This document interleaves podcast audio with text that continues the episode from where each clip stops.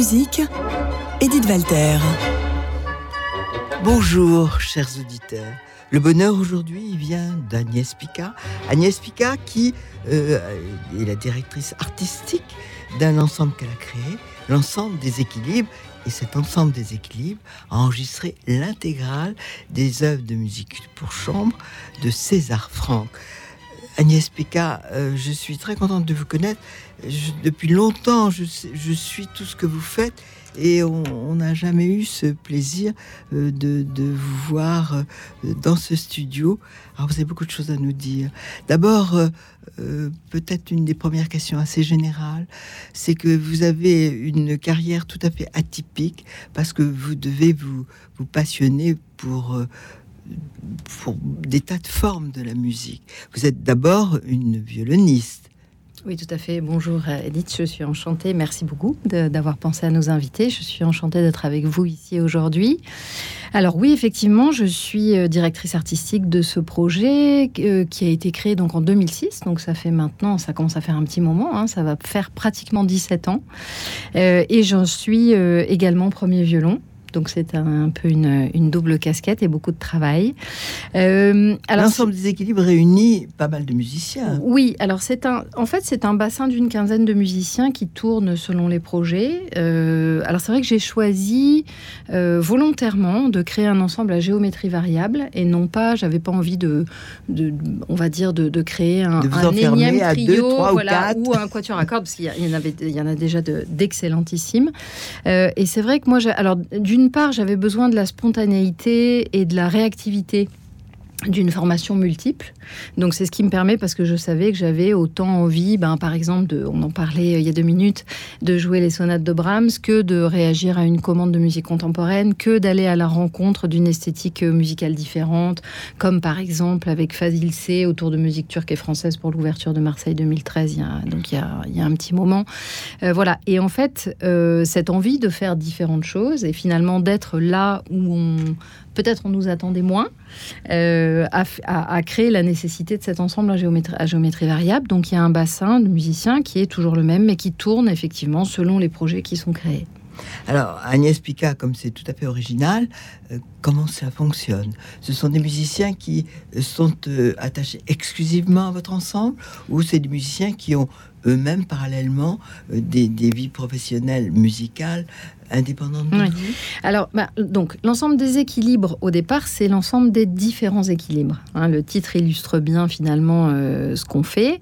Donc, c'est les différents équilibres parce qu'on travaille de, la formation de duo on va dire, euh, je crois qu'on a travaillé à 11 maximum, donc pour une œuvre de, musique contemporaine de Thierry Demey. Euh, toujours sans chef d'orchestre. Donc ça, c'est déjà ce sont ces différents équilibres. Et puis aussi l'égalité. tout à fait. Et puis ensuite, euh, donc l'idée, donc moi j'ai fait euh, mes études musicales beaucoup à l'étranger en fait, euh, et, notamment donc en, fin de parcours, donc sur un, un troisième cycle spécialisé au Canada.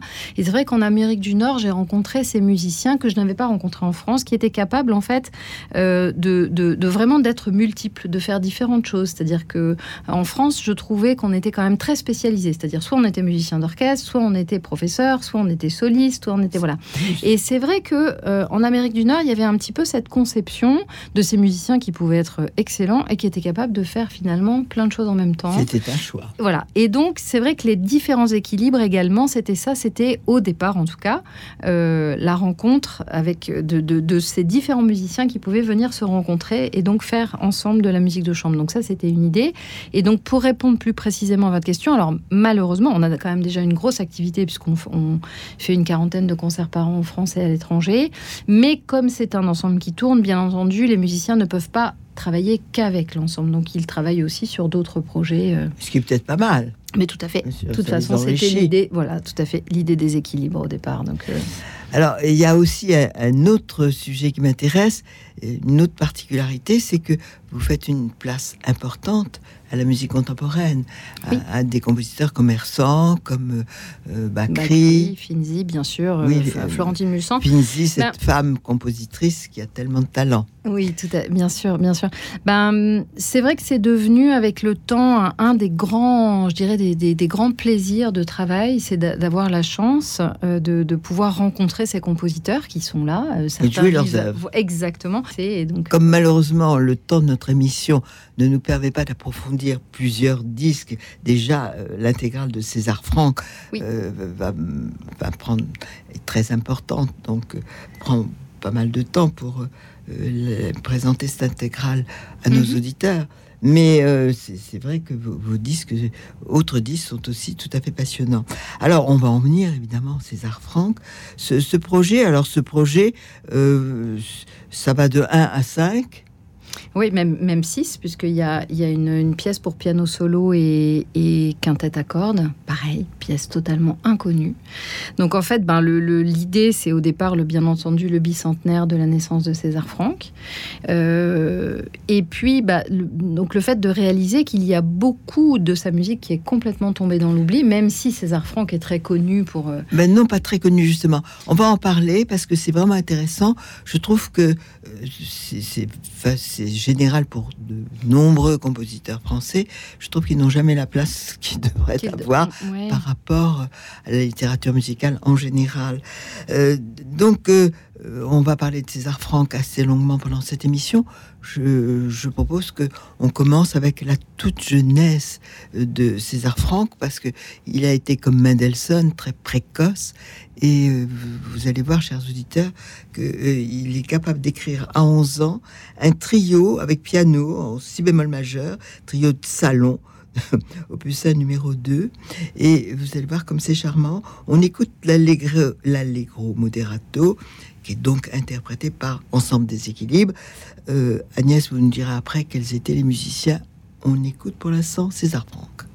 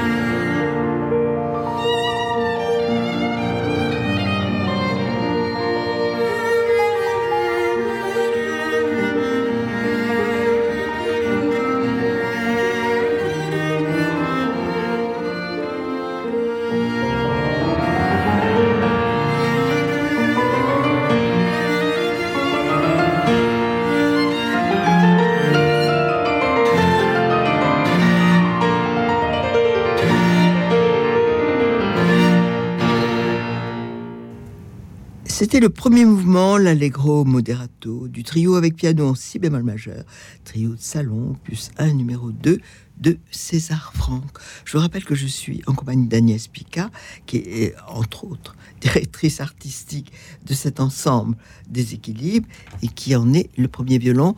Les autres musiciens étaient lesquels?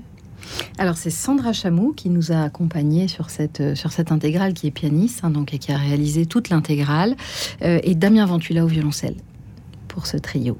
Voilà. Alors vous nous avez dit euh, oui, une place importante aux musiciens contemporains. Mais moi, j'aimerais savoir quelle est votre relation avec, euh, avec les mélomanes. C'est-à-dire que vous montez un programme que vous choisissez, qui vous allez nous dire tout, toute l'ampleur de, vos idées, de, vos, euh, de vos concerts, mais c'est selon la demande que euh, vous, vous présentez du, du franc ou au contraire du Bakri. Alors, dans vos 40 concerts Je dirais, bah c'est un petit peu. Euh, on, a toujours eu finalement la chance de, de, rencontrer. C'est des rencontres, que ce soit des rencontres de, de lecture, avec d'un seul coup l'idée, euh, bah, par exemple pour César Franck, c'est le cas, c'est-à-dire de se dire euh, ah bah tiens, cette bille centenaire de, de, la naissance de ce compositeur. Qu'est-ce qu'il a fait Donc je regarde, voilà, et là je me rends compte qu'il y a un répertoire immense, 5 heures de musique qu'on connaît absolument pas. C'est formidable et c'est très précieux. C'est le moment de dire vraiment que cette intégrale est très précieuse. J'ai vraiment eu beaucoup de plaisir à entendre cette musique qui est magnifiquement interprétée et, qui est d'une richesse.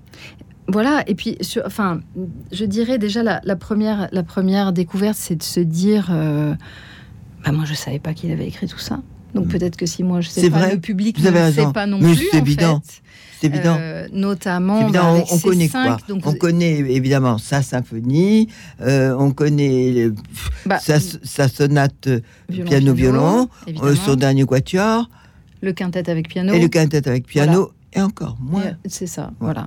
Et donc on sait, on sait peu qu'il y a cinq trios, qu'il y a donc cette fameuse pièce euh, donc pour piano solo et quintette à cordes, et puis surtout également des petites pièces euh, pour violon et piano, la mélancolie, l'andantino quieto, qui sont qui sont magnifiques et que et qu'on n'entend jamais euh, dans des salles de concert. Pourquoi? Mystère. Pourquoi mystère Comme plein de. Comme vous avez peur que les gens, si vous affichez, si vous imposez, si vous programmez dans vos concerts ces œuvres-là, vous avez peur que les gens ne viennent pas? Ben, je, pense que voilà, il en va. Ben, je pourrais parler d'un autre compositeur que j'adore, qui est, qui est Vierne, euh, le quintet de Vierne, qui est une merveille que nous avons eu donc l'occasion d'interpréter, de, n'est jamais entendu des salles de concert. Mais pour quelle raison? Mais de toute façon, on le sait. C'est vrai que nous, on en a fait un petit peu. Euh, donc, ben, c'est un petit peu la, spécialité de l'ensemble des équilibres. Bien sûr. C'est euh, justement de faire redécouvrir ces musiciens qui sont oubliés, ou alors effectivement de faire de la création et de travailler, comme on en parlait tout à l'heure avec des compositeurs contemporains. C'est vraiment un axe euh, qu'on a choisi. Justement, de mauvais esprit, parce que euh, vous, vous, le programmez sûrement, et euh, vous avez enregistré l'intégrale de ces œuvres qui ne sont pas très connues.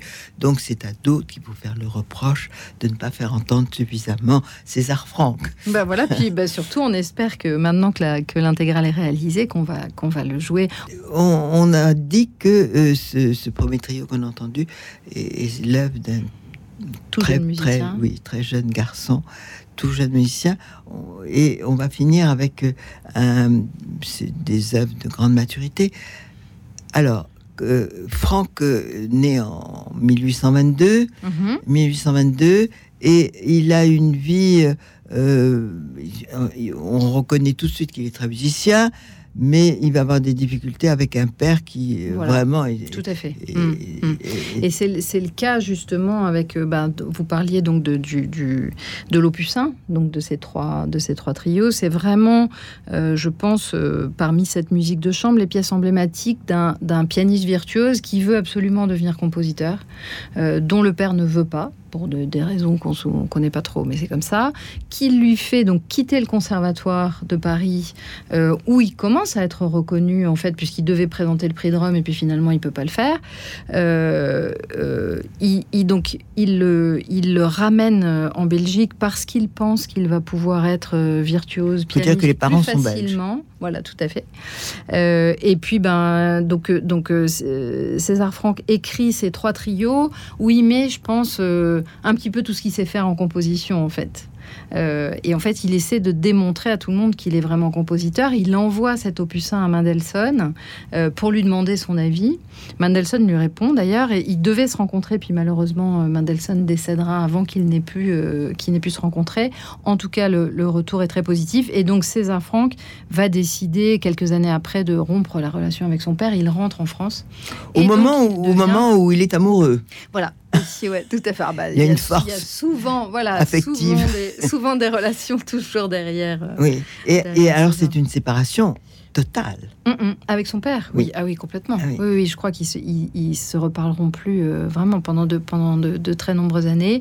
Et donc, bah, il deviendra le compositeur qu'on connaît, euh, qu'on connaît maintenant. Absolument. Et alors, il faut dire que l'orgue va le séduire en tant qu'il va faire une classe de d'orgue quand même, et euh, l'orgue va, qui est un musicien, qui est un instrument tellement complet, le séduit et il va jouer un rôle important en tant qu'organiste d'abord à Sainte-Clotilde. Oui, tout à fait. Mais d'ailleurs, c'est intéressant parce que dans cette, dans cette intégrale de, musique de chambre, il y a euh, cette pièce donc pour, euh, pour piano solo et quintette à cordes qui est, mais alors vraiment écrite comme une pièce d'orgue, avec euh, un, enchaînement de d'immenses accords.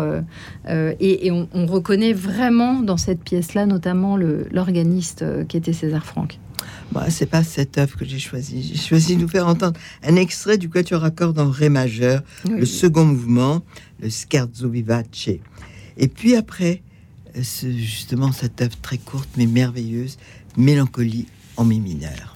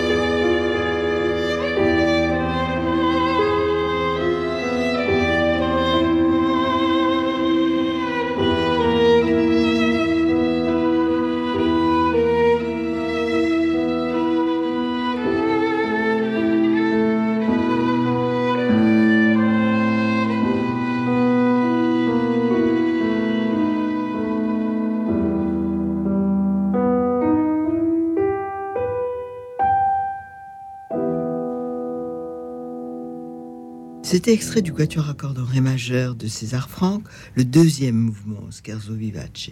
Et puis vous avez pu entendre Mélancolie en mi mineur. Un mot sur ces deux œuvres et qui les interprète, euh, Agnès Picard? Eh ben donc bah, le Quatuor à cordes, c'est euh, probablement sa pièce la plus aboutie. Il l'a écrite euh, la- l'année de son décès ou juste avant en fait. hein. C'est c'était volontaire de montrer les deux extrêmes, le Oui. tout début et puis Voilà, et puis- la fin. exactement, exactement. 1700 Bah, que dire de 1890. ce quatuor? C'est une pièce qui est très longue, qui est, qui est, euh, qui probablement qui est peu jouée de par sa complexité. Euh, mais alors que moi j'ai vraiment adoré découvrir. C'est une, pièce euh, une pièce incroyable, magistrale. Je pense que c'est mm, la réalisation de sa vie sans, aucun sans, auc- sans aucun doute. Euh, la mélancolie, c'est une pièce qui a été écrite en 1886 au même moment que la sonate en fait, qui a été publiée plus tard et qui a été publié en 1911, euh, donc après, le, après la mort du compositeur, et qui était au départ une pièce de, un exercice de solfège. Comme quoi, il est vraiment très doué parce qu'on arrive à faire de très beaux exercices de solfège.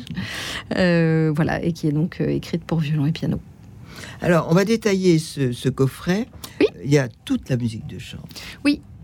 A priori, oui. C'est vraiment c'est- Et c'est ouais. vraiment une façon de découvrir César Franck. Oui, oui, je, je pense. Oui. On a, on a. Non, bah, parce disons- que on, on peut dire que il a mis le meilleur de lui-même dans d'autres œuvres, mais dans sa musique de chambre sûrement. Oui, bah, je crois que ce qui a été, euh, ce qui a été fascinant pour nous, c'est un petit peu ce dont vous parliez, c'est-à-dire de, passer vraiment, parce que donc en fait, on, traverse toute sa vie avec cette intégrale de musique de chambre, hein, de ses premières années à la fin de sa vie, et euh, avec ce qui est intéressant, c'est l'inspiration très différente qu'il peut avoir. Donc il- peut euh, être par certains côtés symphonique, il peut être écrire des pièces qui ressemblent à des opérettes. Euh, Enfin, je veux dire, il y a- il y, a tellement de styles différents à écrire des pièces beaucoup plus graves, beaucoup plus intellectuelles. Euh, on passe vraiment par. euh, Ah oui, on s'ennuie pas, Voilà. sûr. Il faut dire que l'éditeur aussi a contribué à la réussite de ce coffret, parce que le, je trouve que le, coffret est très joli, c'est un joli objet. Une belle photo de vous tous autour de, Ouais. De cette contrebasse. Euh, ouais, tout à fait. Bah oui, puisque la pièce, la pièce pour euh, donc euh, quintette à cordes et solo de piano, il inclut une contrebasse et c'est pour ça qu'on se réunit tous autour de cette euh, de cette contrebasse. Et puis effectivement, je remercie le label Clart qui a fait ce, ce coffret qui est magnifique et qui est Absolument. Alors pour qu'on ne puisse vous retrouver mieux que à travers cette émission, euh, comment on peut se procurer ce, ce coffret? Oh bah il s'achète euh, dans n'importe quel euh, à la Oui, Fnac. Vous le à la trouvez Fnac, en ligne. oui. Et en ligne, en ligne, il faut faire quoi? Euh, ouh là là, là, vous me posez une question. Je pense que vous tapez César Franck déséquilibre. Et Bon. puis, de toute façon, il y a des liens, euh, des liens Clart qui, qui vendent le disque. Et sinon, dans- je vous dis, vous le commandez sur, euh, sur Amazon, à la Fnac, sur tous les, tous les distributeurs Parfait. Clark, habituels. K-L-A-R-T-H-E. Mhm. E. Voilà. et, et alors, euh, vous, vous avez des projets comme ça en début d'année scolaire euh, importants? Oui, bien sûr. Bah, donc, euh, bah, déjà, donc, euh, un- une des, des, enfin, ce qui rythme, je vais dire, le travail de l'ensemble à l'heure actuelle, ce sont nos, nos résidences en fait de longue durée, puisqu'on a la chance. Donc, euh, on a Ça, c'est la- une reconnaissance. Oui, oui, bien sûr. Bah, puis c'est une, une grande aide pour travailler. C'est Formidable. voilà, c'est surtout, c'est surtout C'est-à-dire que vous êtes tous euh, en, en- Je ne veux pas dire enfermés, je bute sur le mot parce que il est péjoratif. Mm. Mais, mais c'est quand même un peu ça. Ben, C'est-à-dire qu'en fait, on est, on est euh, plus ou moins, ben, on rencontre euh, un- un- une scène qui peut être une scène nationale, un théâtre. Là, en l'occurrence, c'est donc le, le Musée national de Port-Royal des Champs qui propose en fait des moyens et de mettre ses locaux à disposition Formidable. sur voilà un certain nombre de projets. Donc, euh, nous sommes en résidence, on termine cette résidence donc au Musée national de Port-Royal des Champs où on a développé euh, euh, à la fois le projet César Franck, puisqu'il a, il a été coproducteur de, César Franck également. Euh, le projet Une nuit transfigurée, qui d'ailleurs va être recréé. Alors, un des aspects, effectivement, je peux parler un petit peu de ce projet, un des aspects du travail de l'ensemble, c'est les projets pluridisciplinaires. Donc on a, travaillé pas mal avec de la danse, notamment avec Michel Anne Demey sur la musique de son frère Thierry Demey. Et c'est vrai qu'on a créé, j'avais depuis longtemps envie de travailler autour de la peinture. Et en fait, c'est ma rencontre avec un peintre marseillais qui s'appelle David Tellim, qui a déclenché un petit peu l'envie de, bah, de, de, mener à bien ce projet et donc de faire le lien entre musique et peinture via le médium vidéo. Et donc ça, c'est un projet qui s'est créé donc à l'époque dans la résidence de, de la ferme du Buisson qui va être recréé euh, là à Château-Thierry euh, le, 10 novembre au festival Jean de la Fontaine. Ouais, tout ah à fait. Et comment on va là-bas? Euh, Bon, c'est pas trop loin de Paris, c'est à 45 minutes. Il y a le TGV et puis sinon, euh, ben pour ceux qui vraiment veulent, on va essayer d'organiser un transport pour y aller, mais plutôt pour les professionnels et les journalistes, malheureusement, parce qu'on ne peut pas se permettre d'amener tout le public. Mais euh, voilà, ce projet est, recréé là-bas. Euh. David Elim travaille, et c'est ce qui a créé notre rencontre autour du thème de la transfiguration. Donc, bien entendu, la nuit transfigurée de Schoenberg. Euh, qui faisait le voilà le, fameux poème de Demel avec euh, donc euh, toute cette histoire qu'on va voilà puis donc nous on a choisi d'imaginer une avant Nuit Transfigurée et une après Nuit Transfigurée, avec une création commandée également à Gracienne Finzi, un, un sexture à cordes, et puis des œuvres de Zemlinski, qui était donc devenu le beau-frère de, Schoenberg, mise en image donc par le vidéaste Baptiste Klein, et avec une mise en scène d'Alain Fromager. Quelle est la réaction du public lorsque vous présentez des œuvres contemporaines de Gracien Pinzi ou, euh, de Bacri Ersan C'est presque presque tonique. oui, c'est devenu, c'est ça. Donc, euh, j'en parle pas. Mais euh, Gracien Pizzi, c'est déjà plus déroutant. Oui, ben, écoutez, c'est toujours, sur ce travail qu'on fait, c'est toujours un petit peu la même chose. C'est-à-dire que le public est peut-être plus difficilement déplaçable sur des noms comme Gracienne Finzi ou sur des noms contemporains. Euh, même sur euh, la nuit transfigurée de Schoenberg, hein, c'est pas toujours évident de, de, déplacer, de déplacer du public. Par contre, ce qui est certain, euh, c'est que quand ils sont là, ils sont enchantés. Généralement, d'ailleurs, je suis heureuse que vous disiez. Mais bien sûr, on fait en sorte toujours de, de présenter un petit peu le travail qu'on fait, d'expliquer le contexte et de créer c'est un petit peu aussi notre démarche depuis le départ de créer ce lien avec le public. Donc généralement, le public qui vient est conquis. Après, la difficulté, c'est toujours de sûrement, faire se déplacer, mais... Sûrement, puisque vous, faites un minimum de 40 concerts par an et que votre réputation euh, grandit sans arrêt. Donc, j'imagine. Alors, juste, il nous reste très peu de temps, mais pour que vous nous parliez un petit peu de euh, cette sonate pour piano et violon en la majeure, qui a un tel succès. Je crois qu'il n'y a, pas très longtemps, il y avait 140 enregistrements. Ah oui, bah ça c'est sûr que, que s'il n'avait s'agit que de la sonate, je crois que je ne l'aurais pas enregistrée parce qu'elle a déjà, elle a déjà été. C'est vous qui êtes bien la soliste. Oui, oui, bien sûr. Oui, oui, oui. bah, oui bah, moi j'ai fait tout le, j'ai fait tout le, tout le répertoire. Bah, qu'est-ce qu'on peut dire de cette sonate euh, qui serait l'inspiration de la sonate de Vinteuil c'est ça? Alors, mais euh, euh, il paraît que c'est Saint-Saëns. Peut-être, oui. Bon, personne, personne, ne sait. Mais c'est pas pour ça que ça, vraiment... connaît un tel succès. Non, bah c'est une pièce, c'est une pièce tellement chaleureuse, tellement voilà, tellement magnifique que bien entendu que c'est, c'est. Euh, euh, je ne sais pas trop comment en parler, à part de dire que j'ai eu la grande chance euh, de, de, la de, la travailler avec Franco Gouli, le, le, le violoniste, à des moments où il était encore possible de passer, je sais pas, deux heures sur euh, la première page du premier mouvement. Voilà.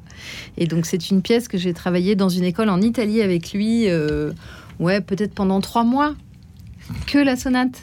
Donc c'est vrai que je la connais, c'est une pièce que je connais bien.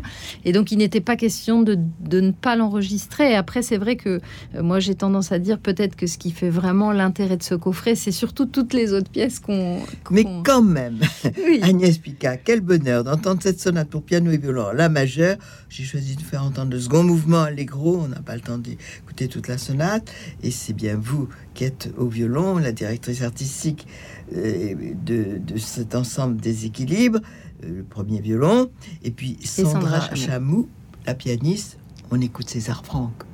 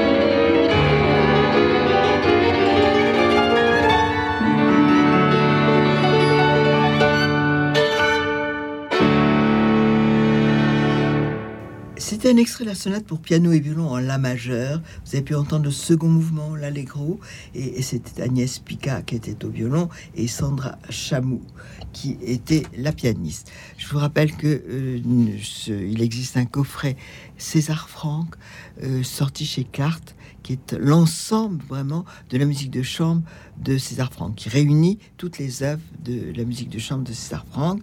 Et puis, euh, puis je vous dis que au revoir, mais pas complètement, puisque vous pouvez nous réentendre quand vous le souhaitez en podcast. Et de toute façon, à la semaine prochaine. Au revoir.